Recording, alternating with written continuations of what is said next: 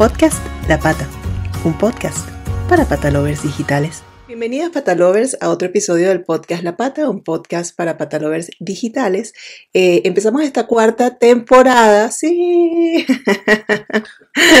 de temas de educación y bienestar canino, como siempre, pues junto a Gonzalo Trigo del Educador Granada y a Fran Murillo del Educador León. ¿Cómo están? Ostras, cuarta temporada. Uh. Nueva temporada. Cuarta, cuarta temporada. Ya dentro de poco cogemos a Juego de Tronos, ¿eh? Oh. bueno, ojalá seamos tan taquilleros. bueno, esta, esta temporada venimos renovados y repotenciados con temas de actualidad, de reflexión y uno que otro episodio muy práctico.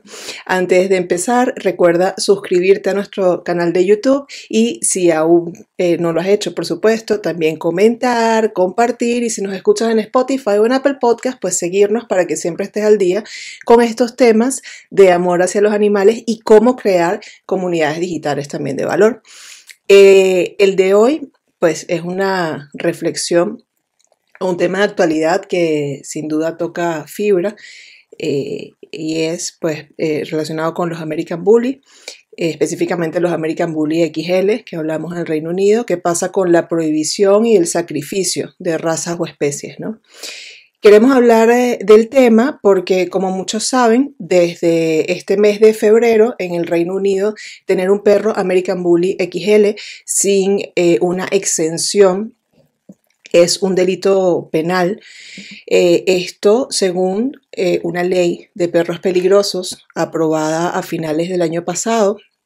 ¿Y qué pasa entonces? Pues que los perros American Bully XL que no hayan obtenido una licencia podrán ser confiscados por las autoridades para sacrificarlos y sus tutores también pueden enfrentarse a multas e incluso a procesamientos. La decisión del gobierno británico pues vino aquí dando un poquito el marco para poder entrar a hablar, vino dada por la alarma eh, generada por varios ataques de perros American Bully XL a humanos con resultados de muertes o heridas graves por ahí están llamando. ¿Y qué ha argumentado el, primer ministro inglés? Pues que eh, el American Bully XL representa un peligro para las comunidades, especialmente para los niños, pues no eh, se trataban de accidentes aislados, según dice, o según ha dicho, sino de un patrón de comportamiento. Del otro lado, las voces de quienes afirman se está criminalizando a, unos animales que son cariñosos y apacibles si reciben pues la educación adecuada. Y sin duda pues mucho de qué hablar, ¿no? Empecemos este análisis, desarrollo y reflexión totalmente libre de, un tema tan delicado. Pues la verdad es que aquí Gaby abrimos la temporada con un tema, como bien delicado, ¿vale? Eh, y bueno, siempre agradecemos mucho la propuesta de estos temas y la actualidad porque todo el mundo se plantea, ¿no? Eh, pues todo el mundo emite diferentes visiones, opiniones, juicios, ¿vale? De lo que ocurre mm. y, bueno, aquí habría que ponerse un poco en el papel, ¿no? De, ambas partes y habría que realmente ver eh, realmente qué hay. Mi primera pregunta sería, ¿qué hay detrás de una toma de decisión como una prohibición relacionada con comportamiento. ¿vale? Es decir, ¿es una decisión política o es una decisión técnica? ¿vale? Al final el problema está en que se toman decisiones políticas sobre eh, áreas que son técnicas ¿vale? o son específicas. Entonces no tengo muy claro quién está detrás, ¿vale? Eh, qué especialistas del comportamiento canino eh, han sido los que han asesorado al gobierno del Reino Unido en este caso, ¿no? Para mm. realmente tomar una decisión, porque luego puede tener implicaciones, por supuesto, legales y de convivencia, incluso a lo mejor, y por ejemplo, si yo tuviera un American Bully XL, pues me iría a vivir fuera de Reino Unido, porque no voy a permitir que mataran a mi perro, ¿no? Ni mucho menos. Y, y entonces, bueno, la cuestión, la primera pregunta es, ¿este tipo de decisiones son decisiones que se han tomado en base a criterios técnicos o políticos. entonces, desde mi punto de vista, habría que, buscar realmente que un profesional y un conocedor de la raza, o varios, ¿no? Y varias, eh, agentes sociales que estén implicados en, este tipo de, de áreas pudieran realmente validar o no eh, una decisión así. Ya, pero cuando se habla en, los argumentos ¿no? que, da el, primer ministro y habla de, sin decir perfectamente como, como tú bien estás indicando, no habla de la fuente, de si, hay, eh, si, es una decisión técnica o política, si hay expertos realmente detrás, pero sí mencionar lo que me parece clave en todo esto, ¿no? Habla de un patrón de comportamiento, de que no son casos aislados. Entonces, ahí a qué, a qué vamos un poco, es decir, ¿hay alguna forma de saber realmente qué está detrás eh, o no? Yo, eh, por, aportar, creo que Gaby le acabas de dar al centro del clavo. ¿vale? Esta frase de, de, Rishi Sunak, primer ministro británico, en la que dice que eh, la justificación de esta decisión tan salomónica es porque existe un patrón de comportamiento, los American Bully XL, es, eh, es, el, es el, principal problema que tenemos que tratar hoy aquí. ¿vale? Entonces, desde nuestra opinión, en primer lugar, eh, hablar de un patrón de comportamiento, ya no de los American Bully, de cualquier raza eh, relacionada con muertes de humanos, eh, me parece mm, reduccionista, sesgado y completamente absurdo. ¿no? Es una frase extremadamente corta para poder explicar seguramente los accidentes que han, que han tenido lugar en, Reino Unido y vaya por delante, por supuesto, que las familias que lo han sufrido, pues eh, lo han sufrido y ya está, ¿no?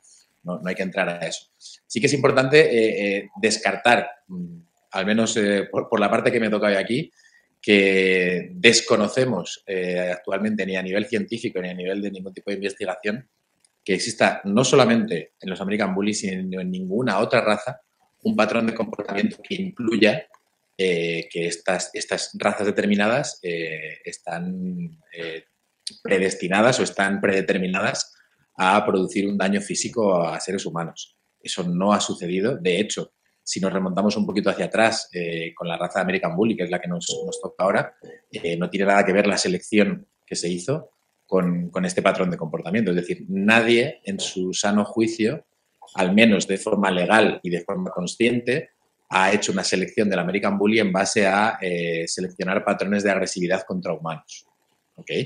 De hecho, lo que sí conocemos, y, es algo eh, bastante público, no es, no es, algo lo que haya que rebuscar demasiado, es que la raza American Bully viene prácticamente de buscar una estética muy específica, buscar ese, ese, ese bully, ¿no?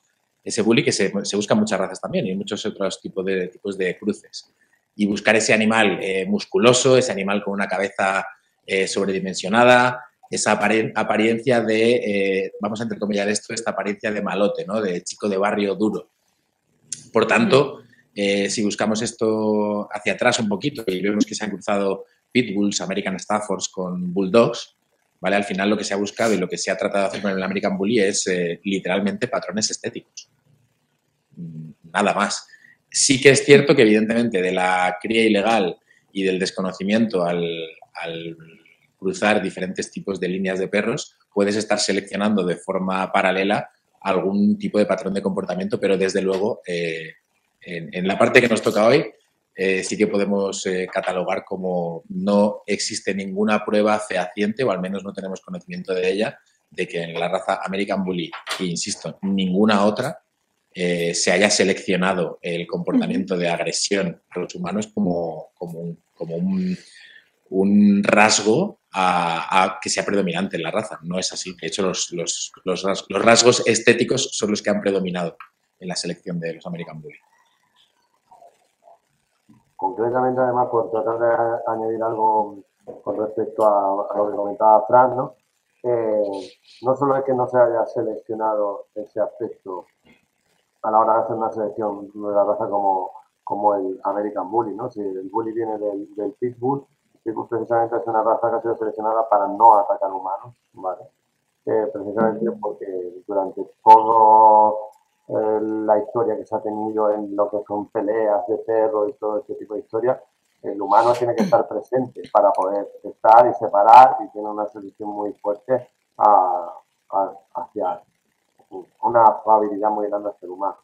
Entonces, eh, creo que directamente, si, como bien dice Fran, se ha hecho una selección puramente morfológica, puede que a través de la cría, como bien dice, se hayan seleccionado otros rasgos que hayan no tenido en cuenta por factores conductuales, pero se están teniendo el tipo eh, una raza que, que, fue seleccionada para, para que no tuviera eso, esa, esa, alerta con respecto al humano, como por ejemplo sí que tienen otras razas de guarda y defensa, ¿vale? Guarda y defensa como tipo factores se utilizan por medio, por fuerza y cuerpo de seguridad del Estado. Lo que sí que es cierto que evidentemente el potencial físico de un perro tan grande y tan fuerte, pues ante un, una agresión, que es un comportamiento, y insisto en esto, la agresión es un comportamiento inherente a todos los seres vivos de la Tierra, ¿vale? Es decir, es un comportamiento que es funcional y necesario para todos, porque nos prepara para la supervivencia y para defendernos, ¿vale? Mm, evidentemente el impacto que puede tener una hormiga o en el caso del perro un Yorkshire a un perro de este tamaño, pues, claro. pues, pues, al final el impacto es mayor. Entonces, ahí es donde creo que también había algunas cosas que, tener en cuenta. Sí, ahí eh, eh, tomando en cuenta todos estos, estos temas, eh, incluso aspectos físicos que, que, están que están mencionando y valga pues esa, esa aclaratoria, ¿no? De que en ningún momento pues eh, eh, fue, fue creado el, el, el um, American Bully con, con, un criterio más allá de, este, del, físico y, luego esto que menciona, que menciona González, también esta afabilidad hacia, hacia el ser humano.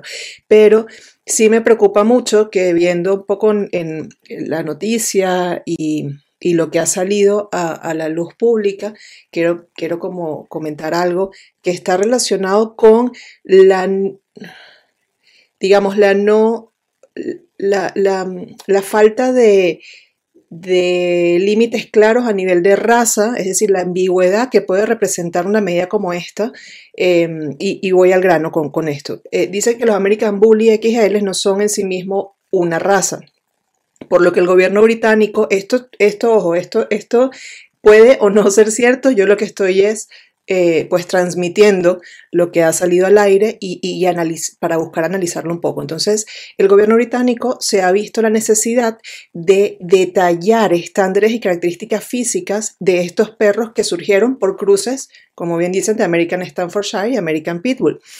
Así, los American eh, Bully XL se definen como perros grandes, con cuerpos musculosos y cabeza cuadrada y pesada, lo que sugiere gran fuerza y potencia para su tamaño. La altura para los machos adultos es de a partir de 20 pulgadas, que son 51 centímetros a la cruz, mientras que para las hembras adultas es a partir de 19 a 48 centímetros. La longitud desde la punta de nariz y van a una serie de detalles que son morfológicos aquí, eh, que, no voy a seguir ahondando en ellos, ¿no? Em, pero de alguna forma eh, es como, como que el mismo, el mismo gobierno está diciendo o está, está afirmando que al no ser una raza como tal, el American Pitbull XL, pues eh, se va a características morfológicas. Aquí surge el análisis. Primero, ¿qué tan real es esto? Y segundo, ¿qué tanto podemos estar cayendo en que otras razas que son muy similares o que tengan estas características de, esta, de esta, del American eh, Bully XL que están prohibiéndose ahorita en el Reino Unido, puedan caer dentro de esta también criminalización, ¿no? Si se quiere.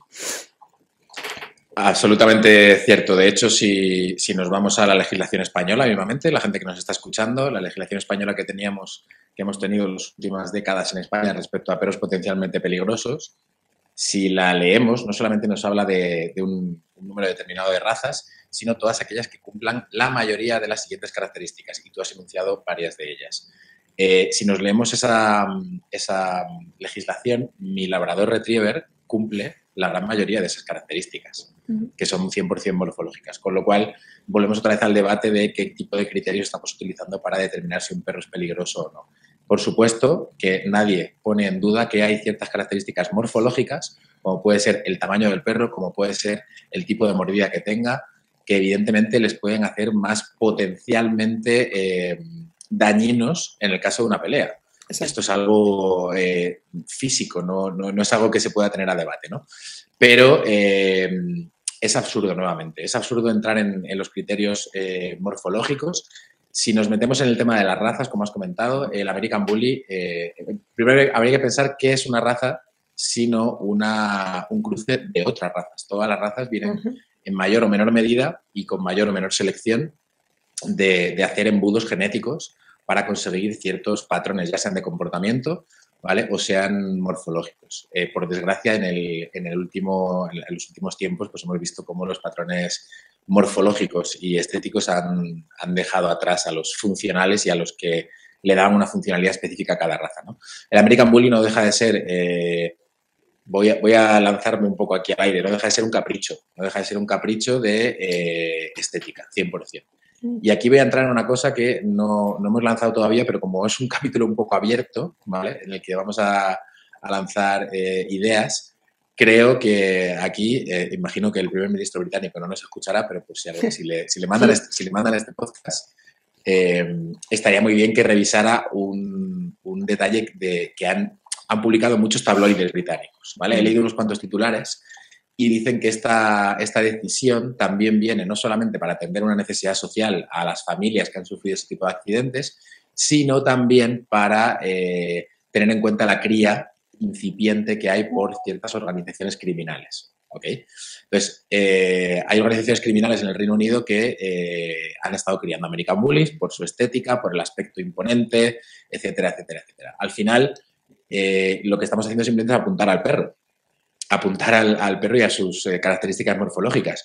Y en realidad, si, se hiciera un trabajo, eh, entiendo, yo aquí eh, esto excede completamente de mis competencias y de mi conocimiento, pero si se hiciera un trabajo un poco más intenso de qué hacen estas organizaciones criminales, a qué se dedican estas organizaciones criminales, qué tipo de financiación tienen, y si hiciera un trabajo de investigación de policía o de quien lo tenga que hacer más en profundidad, probablemente no estaríamos tomando decisiones ni matando moscas a cañonazos diciendo, pues ala, a tomar por saco, ya no se crían American Bullies y seguramente así conseguiremos que estas organizaciones criminales, eh, pues no sé, no, sé cuál es el, el, objetivo, porque al final una organización criminal con o sin perro entiendo que va a seguir eh, traficando con seres humanos eh, o traficando con sustancias ilegales, etcétera. Por tanto, hay muchos tabloides británicos que apuntan que no deja de ser una decisión para intentar calmar las aguas respecto a, muchas organizaciones criminales que están asociadas al American Bully por su aspecto 100% morfológico, no por otro motivo. Sí. Sí, bueno, y eso, aquí viene al caso algo eh, que también estaba, estaba, tenía yo en el tintero para plantear, relacionado con lo que estás diciendo precisamente, Frank, que es eh, por qué en lugar de estigmatizar eh, a las razas por, o, según la morfología del perro, por daños físicos que nos puedan causar a través de agresiones, ¿por qué no se trabaja en la educación de las personas con respecto a la responsabilidad que involucra la tenencia de animales? Yo creo que también no tenemos la respuesta eh, y quizás es un mundo muy ideal el que planteamos al, decir cosas como estas, pero es que eh, eh, es lo que debería ser, ¿no?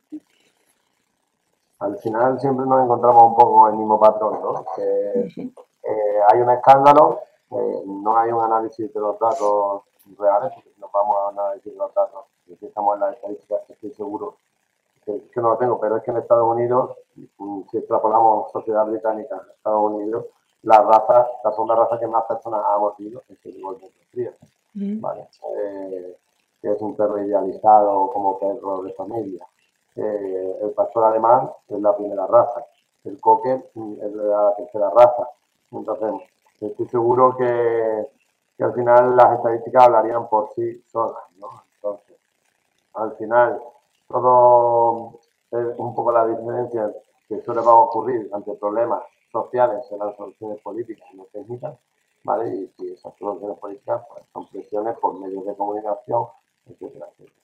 Entonces, eh, al final cualquier persona que esté relacionado, que sea un poco, eh, que sea experta, ¿no? O que tenga una formación en comportamiento canino, sea, sabe que no hay razas que tengan, eh, hayan sido seleccionadas para esto, que hay individuos para que puedan presentar comportamientos agresivos, como hemos dicho antes, porque, porque el comportamiento agresivo todo forma parte de nuestro ser. Entonces, sí que hay un potencial o, o menos. Entonces, la verdad es que al final muchas veces acaban pagando un poco justo por pecadores, ¿vale? Cierto es que a las familias que le haya tocado esta desgracia, pues tienen que tener muchísima rabia y tienen que buscar un, una cabeza de cruz, como se dice, pero, pero está claro que, siempre es importante poder recurrir al papel de los técnicos que realmente puedan evaluar eso y que después nosotros evidentemente deberíamos tener esa capacidad de responsabilizarnos de nuestros propios actos, de lo que, de lo que es nuestro. Y ahí entra esa parte educativa que tú bien comentabas. ¿no? Mira, eh, parece una tontería, pero ya en España, con lo de la ley de bienestar animal, que ha tenido millones de críticas, el tema de lo del curso que se hará, no sé si será mucho, poco, suficiente o no, pero es menos que nada, ¿vale? Y eso nos va a ayudar mucho a poder evitar posibles conflictos, ¿no? Al final, siempre en la formación eh, y en la toma de conciencia y de responsabilidad, pues vamos a poder ayudar tanto a nuestros perros como a los posibles que puedan tener en la vida social. Entonces, claro, ahí eso es un, factor importante. Claro, sí. Y, y, dentro de este tema de, de, educación y del análisis que estamos haciendo, también eh, más aristas de, de, la decisión y lo que está ahorita eh, ocurriendo dentro de, de, las muchas restricciones y de las normas para que un American Bully XL pueda seguir viviendo allá en el Reino Unido sin ser sacrificado, eh, ni que la persona tutora pues sea sancionada, como hemos dicho, figura el hecho de que estos perros pues deberían ir siempre atados y con bozal cuando están en público. Esto es una de las cosas apenas. Em, ¿Esto por qué lo saco a colación? Porque hemos hablado en otros episodios más enfocados a, la parte técnica ¿no? de, la educación canina y, por eso me llamó la atención. Esto, realmente, medidas como esta, que siempre tengan que ir atados y con un bozal, sí o sí, cuando están en público, ¿qué soluciona? Soluciona la educación y el bienestar realmente del, perro eh, junto al de las personas de, la comunidad en la, que, en la que vive, o solo es una herramienta para estigmatizar y, para criminalizar al tiempo de controlar a los animales, controlar muy entre comillas, ¿no? A, a los animales sin importar eh, si algo les pase o no en el camino, sin importarnos también para nada su bienestar y equilibrio. Pues la decisión del bozal al final no deja de ser un vamos a contentar a todo el mundo. Nosotros como profesionales eh, utilizamos el bozal como una herramienta de seguridad, eh, lo utilizamos en muchísimas ocasiones, pero hay unos criterios de introducción del bozal y unos criterios para una retirada del bozal. No se pone simplemente porque sí. Por tanto, el, uso del bozal simplemente es una medida eh, que va a tener una aceptabilidad social muy grande y simplemente se, pone como, como, quien pone pues un, punto en un papel. ¿no? Eh, ponemos un bozal y solucionamos un problema. Sí que me gustaría, eh, es que este tema es muy denso, es muy denso y nos podemos ir a muchos sitios. Hacer un par de apuntes para que la gente que nos escucha, que igual está recibiendo esta noticia como algo nuevo, eh, pueden hacer un paralelismo con cosas que sí que están sucediendo en España y que han sucedido muy recientemente, como fue eh, hace cuatro o cinco meses, en octubre del 2023. En octubre del 2023, una chica fue agredida por cinco perros en la provincia de Zamora y la, chica falleció. Y enseguida eh, todo el mundo, todos los medios, al menos en un, en un momento inicial, lo que hicieron es buscar la raza de los perros para poder tener un titular. La raza fue mastines. ¿vale? Entonces se escribieron muchísimos eh, eh, artículos y se entrevistó a mucha gente muy rápido por el tema de los mastines. Vamos a imaginar que estos episodios pues, se repiten en dos, tres ocasiones hasta que el gobierno decide prohibir y sacrificar a los mastines de España. La gente estaría diciendo, ¿cómo? Eh, seguramente nos, llevaríamos las manos a la cabeza porque American Bully suena peor que mastín. El mastín tiene una, una, aceptabilidad social mucho más grande que, un American Bully por su morfología. Entonces, lo que sucedió en aquel contexto, y hablando del plano educativo, en primer lugar, es que no eran mastines, sino que eran en su gran mayoría perros cruzados. Y eh, el, buscar la raza y hacerle ese point a la raza, lo único que hace básicamente es eh, tratar de, que, de movilizar a la gente en contra de un sector concreto y de buscar decisiones eh, sesgadas como lo que se ha tomado en el Reino Unido. A nivel educativo, eh, ¿qué sucedió en, Zamora? Pues probablemente lo mismo que sucedió en los 4, 5, 6 o 10 eh, eventos de agresiones que han sucedido en Reino Unido por el cual se ha tomado esta decisión. Que hay un contexto muy concreto en el que el responsable humano de, ese perro eh, ha tomado ciertas decisiones o ha introducido al perro en ciertos contextos en los que probablemente no debería de haberlo hecho.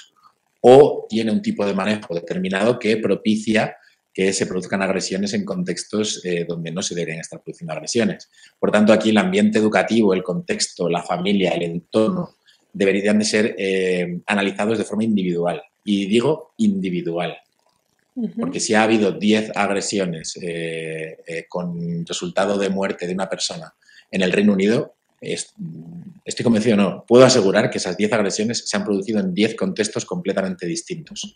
Es decir, no resulta que un American Bully pasaba por la calle y agredió a una persona y la mató y ya está, sino que ahí hay un contexto, hay un, patrón relacional con, los humanos que es responsable de ese animal, hay una situación que sucedió antes de esa agresión, hay una trayectoria, un aprendizaje previo del perro, hay una, una cantidad de variables tan inmensa que lo complicado pero lo necesario es analizarlos individualmente. Al final, tomar estas decisiones salomónicas lo único que hacen es, mira, no nos metemos más allá, se prohíben los American Bully y listo. Pues en España podríamos haber hecho lo mismo, decidiendo, ah, mira, parecen mastines. Eh, hay, había muchas cosas detrás de estos mastines de Zamora. Había varias denuncias previas, había animales completamente eh, abandonados a su suerte, no tenían ningún tipo de manutención, no estaban dentro de una zona cercada, el propietario tenía varios problemas con varios vecinos de la zona por situaciones similares en las que no se tomó ningún tipo de medida, con lo cual lo, complicado pero lo obligatorio por los gobiernos debería ser analizar estas situaciones de forma individual y tomar decisiones de forma individual, evidentemente en cada caso. El, hacerlo de forma eh, tan drástica y tan determinante, pues al final eh, lo que hace es eh, situar al, perro en el, en el, ojo del huracán, en el ojo del problema y no, no solucionar nada más allá porque si el día de mañana las organizaciones criminales deciden tener, no sé, la raza que quieran, eh, pues nada, iremos prohibiendo, prohibiendo razas eh, hasta que nos demos cuenta que el, problema es de contextos individuales, no de patrones de comportamiento, como decíamos al principio. Sí, sí, que al final, eso, como, como, como mencionaron hace un rato, pagan justo por pecadores, como dijo Gonza, y y eso también se estigmatiza mucho, se, mete todo dentro del mismo saco, eh, caemos en estos errores de, apuntar por, morfología. ¿Cuántas veces a mí no me ha ocurrido que, que, tengo un, mestizo de Terrier, porque él, es hijo de una, de una Jack Russell con un American Stanford, entonces, claro, es como del tamaño de la Jack Russell, y más, más delgado, pero tiene la, la cara bastante, o sea, parece, parece un American Stanford, pero versión Tiny. Y me ha ocurrido como, como él es eh, muy amable con todo el mundo, como la mayoría de la gente lo suele querer mucho y suele acercarse a él, también me ha ocurrido que cuando lo ven, aunque sea chiquitito, como parece como un pitbull chiquito, entonces ya de una vez piensan que, que es agresivo, ¿no? Entonces ese tipo de cosas, pues no, yo no le veo cabida tampoco, ¿no? y creo que medidas como estas son las que las que lo propician aún más. Eh, hablemos de otra lista, ya para ir cerrando igual, pero me parece muy importante em, eh, un hecho que viene ocurriendo desde antes, desde que se anunció esta medida y eh, antes de la, desde antes de la entrada en vigor de la medida, pues se presentaron varios casos de perros American Bully XL que fueron realojados en casas de acogida fuera del, fuera del Reino Unido. ¿Qué pasa? Con estos, con estos perros? ¿Cuáles pueden ser esas, las consecuencias para, un perro adulto eh, de cambiar de hogar y de entorno así tan drásticamente? Eso son cosas de las que ya hemos conversado, pero yo creo que bien vale el, eh, llamado a la reflexión en este caso y más desde el punto de vista de, la educación canina, ¿no? Bueno, por mi parte, eh, decir que los perros el éxito que tienen como especie precisamente por su capacidad de adaptación. Es, el único animal, aparte del ser humano, que vive en todos los ecosistemas, gracias a, la relación que existe con el ser humano y por su capacidad de adaptación. Entonces sí que es cierto que, eso juega a su favor. Es decir, que esa reubicación, pues seguramente dentro de otras especies, seguramente pues ellos tienen esa, capacidad de adaptarse. Qué bueno. Eh, por, por un lado, por verle una parte buena, por otra mm. parte, una, a nivel individual, pues eso siempre va a depender de la subjetividad del individuo, ¿no? Y cómo va a ser esa accesibilidad. Y como al final ha dicho Frank, el análisis debe ser individual y al final lo que se están haciendo son políticas racistas, y en este caso racistas literal, ¿vale? Con respecto a unas razas concretas, que una especie diferente, ¿vale? No me extraña mucho tampoco siendo una sociedad como europea y menos como la del Reino Unido, ¿vale? Que son sociedades racistas eh, históricamente mm. hablando. Sí. Entonces, ¿qué va a pasar con, con, con, estos perros que al final se tienen que reubicar? Bueno, pues mi, mi parte digo, bueno, seguro que se acaban reubicando bien, porque son, los perros tienen esa capacidad increíble ¿no? de adaptarse. Eh, y luego, evidentemente, habrá individuos que tengan una vinculación eh, súper fuerte, una historia y grandes problemas de, pues, de ansiedad, de regulación emocional, de habilidades sociales. puede, pasar, pero bueno, una vez más ahí habría que ver individualmente cada Individual. tratar de realmente hacer un apoyo en cada una de esas Vale. Y, bueno, ya eh, para, para, cerrar el tema, también tratando de darle, de, de, de, arrojar algún enfoque positivo, si lo hay, como bien hiciste ahorita, Gonza, eh, ¿existe algún caso que conozcan eh, ustedes de países o sociedades en las que sí se esté tomando eh, medidas de fondo eh, de, de, valor, eh, que, que, sean medidas realmente técnicas avaladas por especialistas para fomentar la educación de las personas con respecto a la responsabilidad y la tendencia del animal, eh, en lugar de, de, esto, ¿no? de estigmatizarlos, prohibirlos, etc. Yo en lo que, me en lo que respecta a mí, solamente conozco Mm, quizás dos países que están legislando con cierta modernidad, y voy a entrecomillar modernidad, ¿vale? Mm. Porque siguen apuntando a razas y no yendo al fondo del problema, que son Países Bajos y Dinamarca. Y bueno, España recientemente parece que está también intentando eh, coger la delantera con esto. Mm, quedan muchas décadas, muchas, muchas, muchas décadas para ir al fondo de, del asunto. Al final, y vuelvo a insistir en lo de antes, eh, cuando hablamos de incidentes, nadie quiere que sucedan ningún tipo de incidentes con, compañeros de vida como son los perros. Eh, nadie, o sea, esto no es un tema de bandos, creo que estamos todos en el mismo barco, ¿no? Nadie quiere que suceda esto.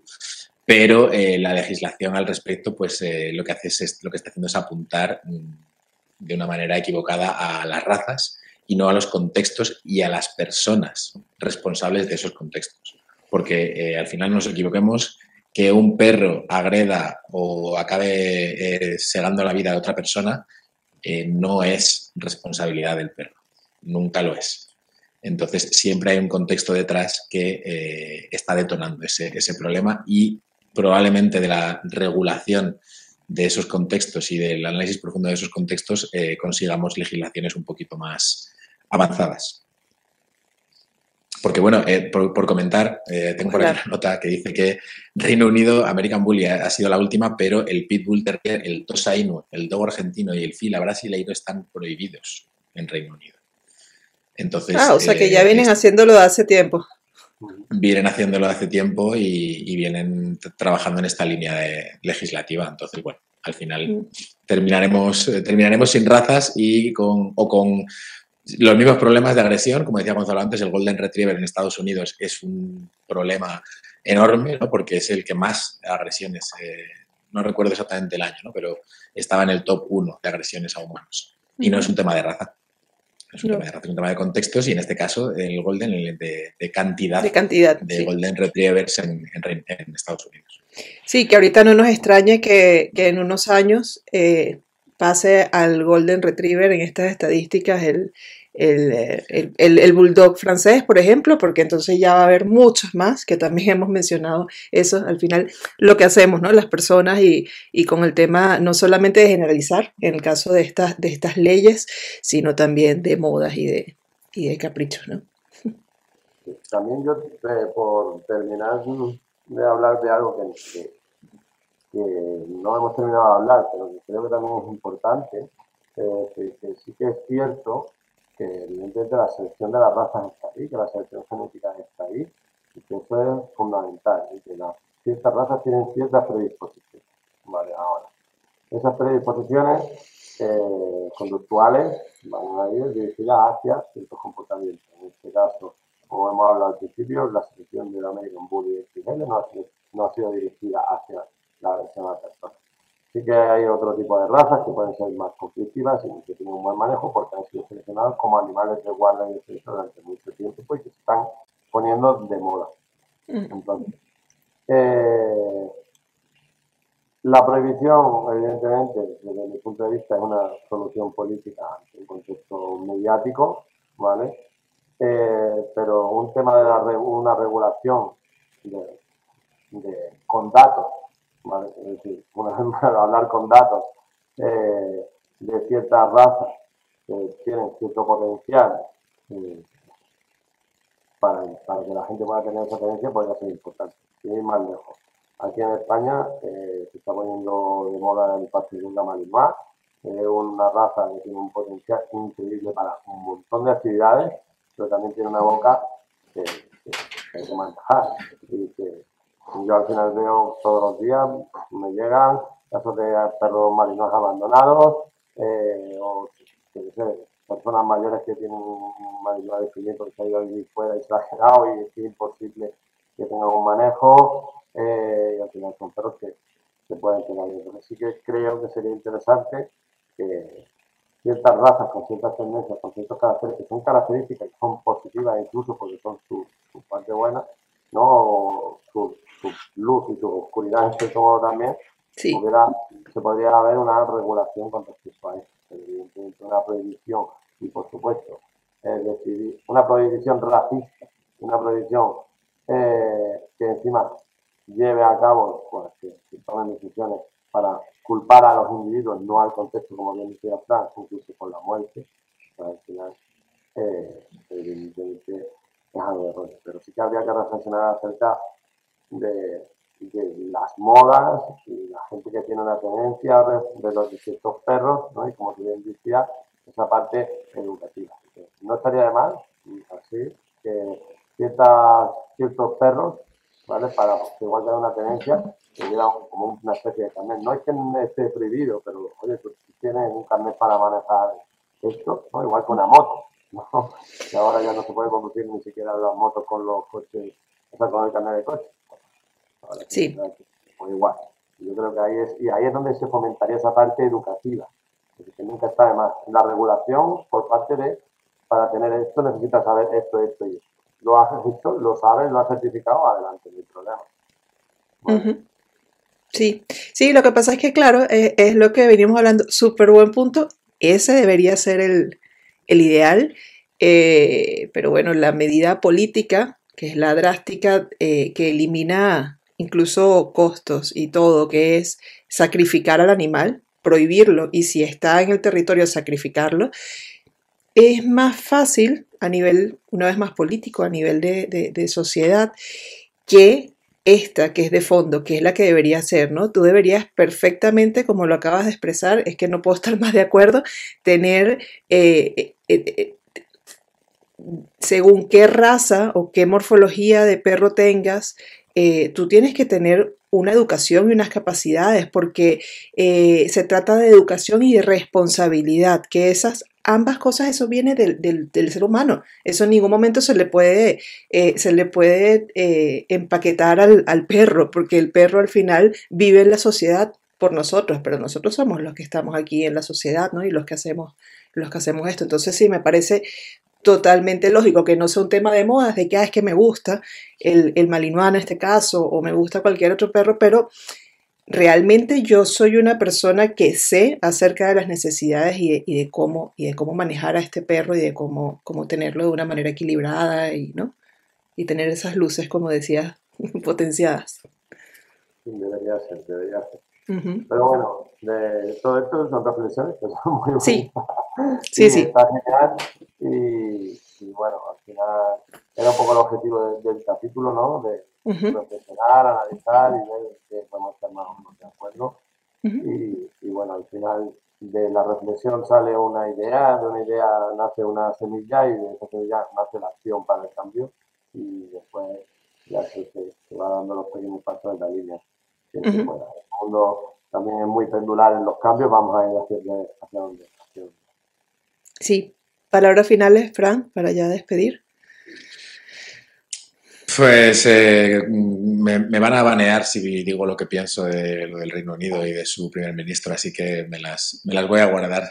Simplemente que la gente que quiera saber un poquito más sobre perros, que se preocupe de hablar con personas profesionales sobre perros y no de atender a tabloides, eh, noticias y bulos sobre American Bully o sobre cualquier otra raza. Nada más. Exactamente. Pues eh, gracias por un episodio más. Esperemos que estas reflexiones lleguen muy lejos eh, y que aprendamos a analizar más que a seguir para actuar mejor. Eh, bueno, Patalover, recuerda si no te has suscrito, suscribirte al canal, comentar, compartir, darle me gusta y si nos escuchas en cualquiera de las plataformas de audio, puedes seguirnos para que siempre estés al día con estos temas del mundo animal y de cómo crear también comunidades incluso digitales de mayor valor. Chao. Chao. Podcast La Pata, un podcast para patalovers digitales.